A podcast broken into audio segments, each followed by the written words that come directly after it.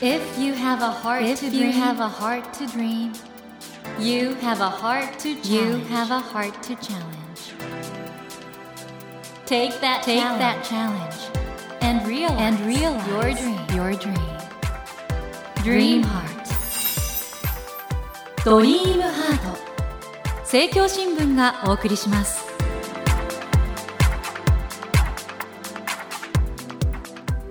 皆さんこんばんは茂木健一郎です。東京 FM のスタジオから全国38局ネットでお送りしていますドリームハート。この番組は日本そして世界で活躍されている方々をゲストにお迎えして挑戦や夢に迫っていきます。さあ今夜も一般社団法人シェアリングエコノミー協会代表理事石山杏樹さんをお迎えしています。こんばんは。こんばんは。よろしくお願いします。もうとにかくこの分散する生き方多拠点ライフ素敵な本でね。この帯の写真とても素敵ですけどどこで撮ったんですか帯の写真は東京の今運営しているシェアハウス。あそうなんだ、うん、え緑がずいぶんありますけど。ちょっとありますね。ガーデニングみたいな。これでも渋谷なんですよね。そうです。渋谷でシェアハウスの中で畑を持っていてそこで野菜を育てたりも子供たちとしていたりします。前にね出された本がシェアライフ新しい社会の生き方なんですけど、うん、これコロナ前ですよね。2019年ですですもんね、うん、この分散する生き方多拠点ライフ。コロナ後の本ってことでやっぱりこのコロナっていう経験は大きかったですか？本当にそう思います。コロナ前のシェアライフというのは、うん、なんかシェアしたらこう人生楽しくなるよっていうのがすごいメッセージだったんですけど、うんうんもちろん楽しいんだけどむしろこういうシェアとか多拠点をすることがこのなんかちょっと今先が見えない世の中で何が起こるか分かんなくてちょっと不安でなんとなく孤独を感じるというそういった時代の中で一つのセーフティーネットの生き方選択肢、うん、安心と思える生き方なんだよっていうそういったメッセージをやっぱりコロナ以降本当に伝えたくてこの本を書きました。だからコロナの経験がある意味では生んだそうですね。本だということもできるっていうことですよね。うん、ということで今夜もシェアリングエコノミー協会代表理事石山杏樹さんを迎えして新刊多拠点ライフについてはもちろんですね。石山さん皆さんねテレビとかで見てあ素敵な人だなと思ってらっしゃると思うんですけど一体どういう人なのか今までの人生にフォーカスしていきたいと思います。石山さん今夜もどうぞよろしくお願いいたします。よろしくお願いします。ドリームハート。それでは今夜もまずは石山さんのプロフィールをご紹介します。石山杏樹さんは1989年神奈川県の生まれです。2012年国際キリスト教大学 ICU をご卒業後リクルートに入社されました。その後クラウドワークス経営企画室を経て2018年若い世代のシンクタンクパブリックミーツイノベーションを設立されました。現在は一般社団法人シェアリングエコノミー協会の代表理事を務めていらっしゃいます。シェア共有の概念に親しみながら育ちシェアリングエコノミーを通じた新しいライフスタイルを提供する活動を行うほか政府と民間のパイプ役として規制緩和や政策推進にも従事されていらっしゃいます。ということであの石山さんこの社団法人シェアリングエコノミー協会ですけどどういうことを目指している会なんですか？そうですね。持続可能な共生社会というのをビジョンに掲げてるんですけれども、うん、企業も自治体も個人もこの共有するという発想を取り入れることによって、うんまあ、今公助自助はあるけれども共助が失われつつある社会の中でもう一度共助社会を一緒に作っていこうよということを、まあ、メインの活動としている団体です。まあ、今390社会員企業がいたり150自治体加盟をしていて、うんうん、個人も1万2000人加盟をしている団体になっています。いや本当にでもそういう意味においては、未来を先取りしている活動をされていらっしゃると思うんですけど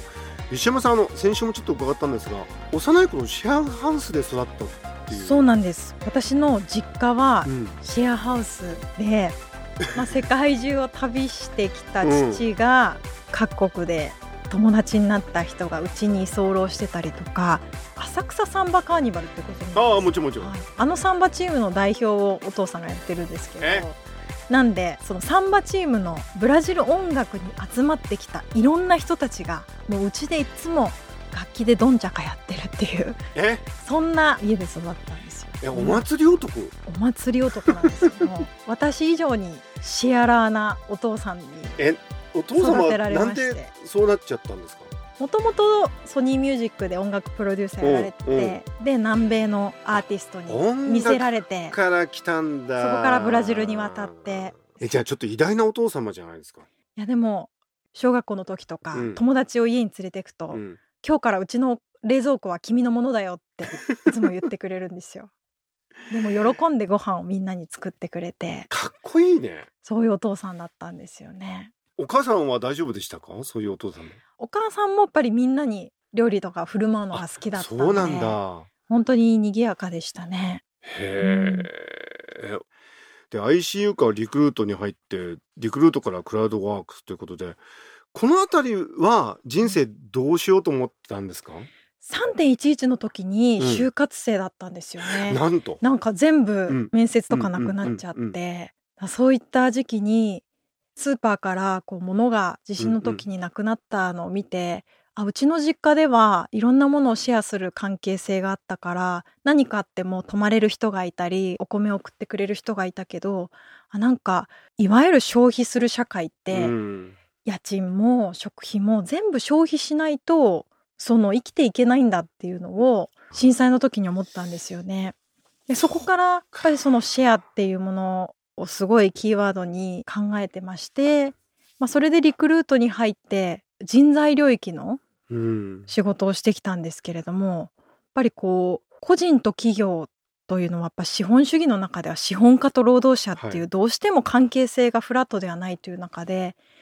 自分の意思にこう反して転勤が決まっちゃったり、まあ、そういったところを見てですねもっと個人間がフラットに仕事も受け合えるようになったらいいんじゃないかまあ、それがなんかいろいろつながっていってシェアリングエコノミーだっていうことをある時すごい一歩の線になったんですよね。でそれからクラウドワークスっていうそのスキルのシェアリングのサービスに行って、まあ、そこでシェアリングエコノミー協会の立ち上げの話をいただいて今に。ってことは実はもうつながってるんですねずっとシェアを探してきたみたいな感じで今があります。最近の日本の社会の風潮を見ていますと、まあ、自己責任っていう言葉があったりとか、あるいはあのアメリカのハーバード大学のマイケル・サンデルさんなんかも言ってますけど、うん、メリトクラシーっていうんですかね。どれぐらいその人が勉強して努力してそのことによってその人の収入とか決まるのは当然だみたいなね、うん、そういう考え方がある中でシェアという価値観を受け入れられる人となかなか受け入れにくい人ってのもいるのかなと思うんですけど。それはでもおっしゃる通りですね。やっぱり全国でこのシェアライフの講演をしてきたんですけれども、うん、やっぱりこう世代と時代背景によって価値観がなんとなく形成されてるところってあるなとは感じます、うん、特にやっぱり何もないところから一生懸命働いてマイカーやマイホームを持つことが豊かさの象徴だった時代に生きてた方はやっぱりシェアよりは所有の方が豊かだっていうふうには思うと思いますし逆に80代ぐらいの戦争を経験している方々だと、うん、いや昔こうだったのよ今若い子がシェアって言っていいわねっていうふうに 言ってくださったりとかしてそうですか。本当に世代によって捉え方は違うなと思うんですけれどもただやっぱり今の時代それこそその新自由主義的な自立して個人で成功しなきゃいけないっていうことがなかなかどの世代にとっても厳しくなってきてるんじゃないかなと特にやっぱり共通体験としてこのグローバル経済の中の長期円安、うん、なんか一生懸命1,000万貯めても将来その価値が なんか半減しちゃうみたいなことって自分の努力ではなく不可抗力的なものですよね。まあ、よね。なんで個人の本当コントロールできる範囲で貯めるべき資産とかキャピタルみたいなことの位置づけってなんかどんどん視野の発想に変わってきてるように思いますし、まあ、つながりで得られる人と人とのつながりがお金以上に価値重要視される時代に今あるんじゃないかなと思います。今回のご著書で僕すごく印象的だったのが、うん、あの大分のその拠点で住んでらっしゃるとあここなら生きていけるって思う実感、うんうん、自分で野菜作ってるしっていう、はい、あれがすごく僕印象的だったんですけど。いやまさにやっぱり東京にいるとやっぱりその消費し続けなきゃいけない物価が高騰して卵が400円になったら買うことを諦めなきゃいけないっていうその選択肢しかないように思ってしまってたんですけどやっぱり田舎で自分の食べ物を自分で作れるという選択肢があるというのは、まあ、本当に豊かなことだし何買っても大丈夫だなと思える自信につながりました。だからシェアすることで逆にその安心？だから競争してお金たくさん儲けて消費するっていうことで得る安心とは違う安心が得られるっていう。まさに。でもこれをじゃあ私が完全に移住して専業農家にしますって言ったらまた農機具も1000万とかかかってくるわけですよ、ね、そうなのか。それをやっぱり農機具もみんなでシェアして、うん、畑もみんなで出し合ってシェアしてみんなで自給自足をすることができたらリスクとかコストみたいなことを一人で背負わずにみんなで持続可能に生きていける、まあ、そんな安心がありますよね。あのこの帯に、いくつもの選択肢を持つことが豊かさのスタンダードになる時代と書いてあるんですがこのいろんなことが選べる人生っていいですね。そうですね選べないことってつまりはその一つに依存することになってしまって、うん、それがなくなってしまったらどうしようという不安がやっぱりその幸せとは反対の方向に行ってしまう要因になってしまうと思うので、あ、A がダメでも B がある、B がダメでも C があるというふうに思えると、もっと楽観的に、今のこの変化の時代を緩やかに生き抜いていくことができるんじゃないかなと思います。茂木健一郎が東京 FM のスタジオから全国放送でお送りしていますドリームハート。今夜もシェアリングエコノミー協会代表理事石山杏樹さんをお迎えしてお話を伺っています。ドリームハート西山さんがやってるシェアハウスってのはどういう方が入居されるんですか、もう下は0歳から上は60代までで、独り身の人もいますし選択的シングルマザーの人もいるし、うん、LGBT の人もいるしないしはもうお子さんは育てられて第2第3の人生として50代60代から入られる方もいらっしゃる何人ぐらいいるんですか今？えっと今全国に110人いて京都と東京に2つシェアハウスを作ってるんですけど一つの拠点は約40人ぐらいでえそれってあの僕昔シェアハウスちょっと取材というか見学したことあったんですけど、うん、共有スペースが意外と大きくてそれぞれの居室があるみたいな。そうです。それぞれの部屋が19部屋あるんですけど、うん、19部屋とこう大きなコモンリビングがあって、うんうんうん、でまあ個室は一人部屋もあればシェアする部屋もあったり、多拠点生活者同士がこうシェアする部屋もあったりっていう感じですね。シェアハウス僕が見たとこもそうだったんですけど、うん、そのコモンルームっていうんですかそこがすごく普通の住宅に比べてさらに大きいしいろんなものもあるし豊かな感じでそこに行くと誰かいるみたいな。そこにいると誰かいるだから帰ってきて誰かしらお帰りって言ってくれることのやっぱり安心感とか、うん、なんか風邪ひいても誰かがポカリセット買ってきてくれるみたいなえ、それって、建物はもともとあったんですか？2017年に立ち上げからやってるんですけれども、うん、東急電鉄が新しいその複合施設のビルを建てるという中の住居フロアを我々の社団法人がコミュニティを作ってオペレーションをお任せくださいって、はい、京都はどんな感じなんですか？京都はもうちょっとですね昔からあるその修学館をリノベーションしたかなり古い場所で下鴨の方にあるんですけど、まあ、そこはまた別にこう畑があって、うん、ちょっとこうレトロな暮らしができるような。お家賃なんかどんな感じなんですか、うん、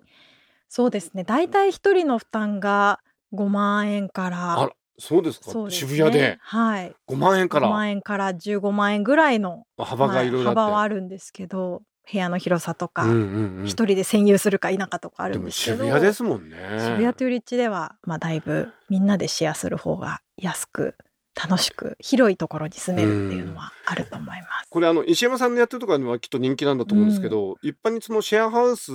探したいなとか興味あるなっていう人はどうすればいいんですか？も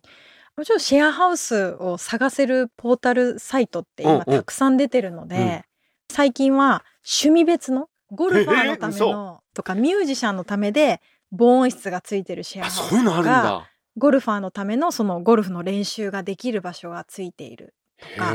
バイカーのためのバイクの駐車場がちゃんとあってみんなハーレー乗ってるみたいなシェアハウスとかもありますし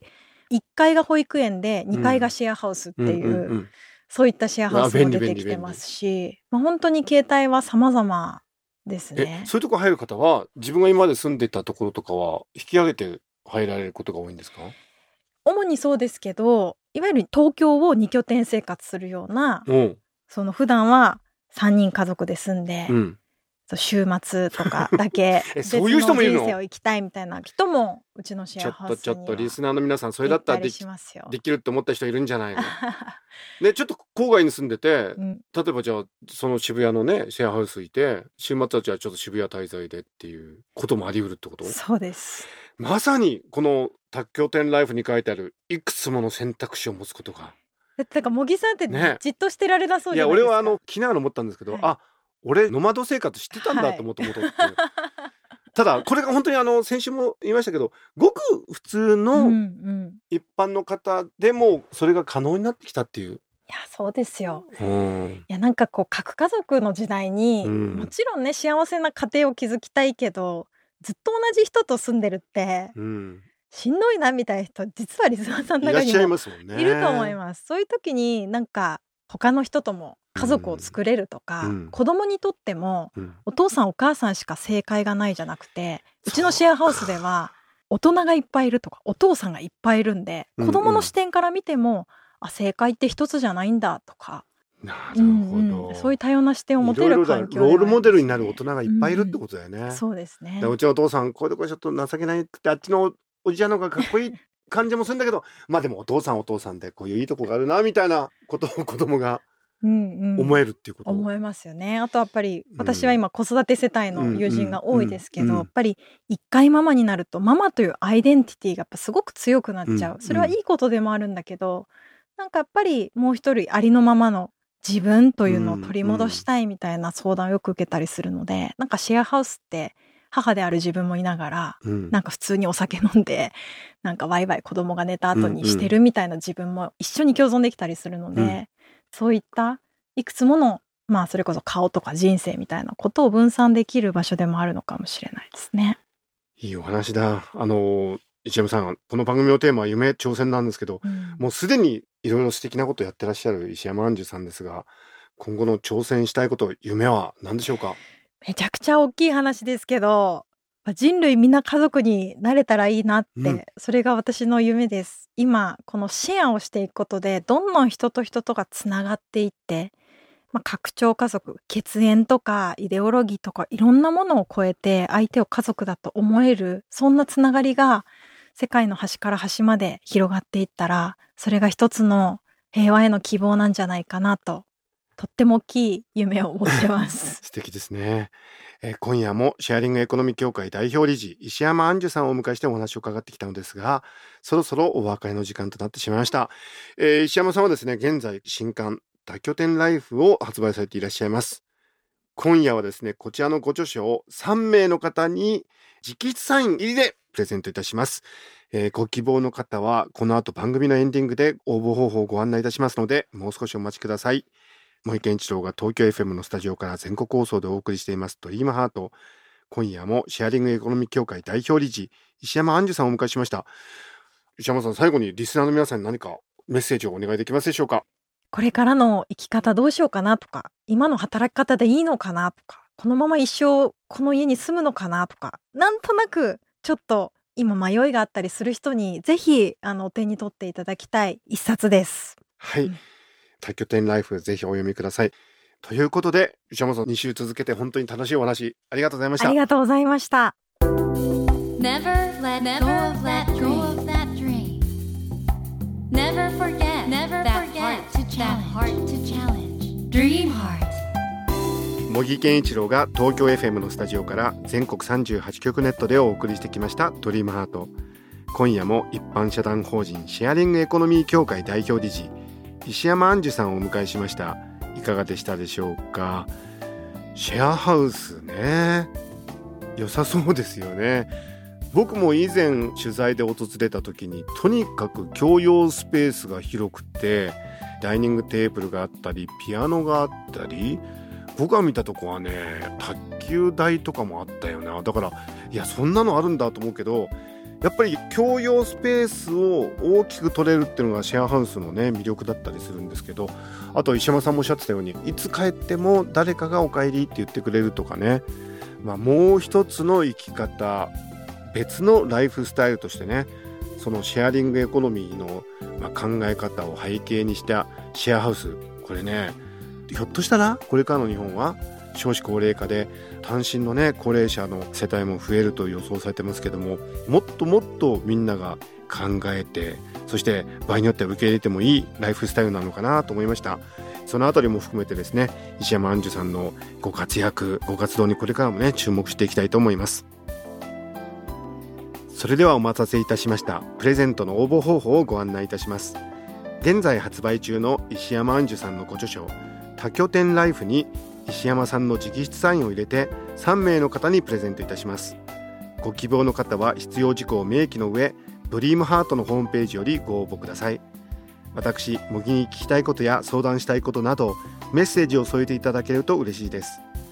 なお当選者の発表は商品の発送をもって返させていただきます。たくさんのご応募お待ちしております。そしてスマホアプリオーディではドリームハートの番外編番組茂木健一郎のポジティブ脳教室を配信中です。ぜひこちらも聞いてみてくださいね。さて来週のお客様は一人芝居の第一人者一世尾形さんをお迎えします。尾形さんは来月11月3日から全国で公開されますアニメ映画火の鳥エデンの花に声優としてご出演されています。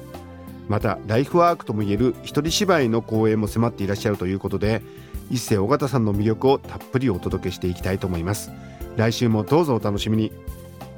それではまた土曜の夜10時にお会いしましょう。ドリームハートお相手は茂木健一郎でした。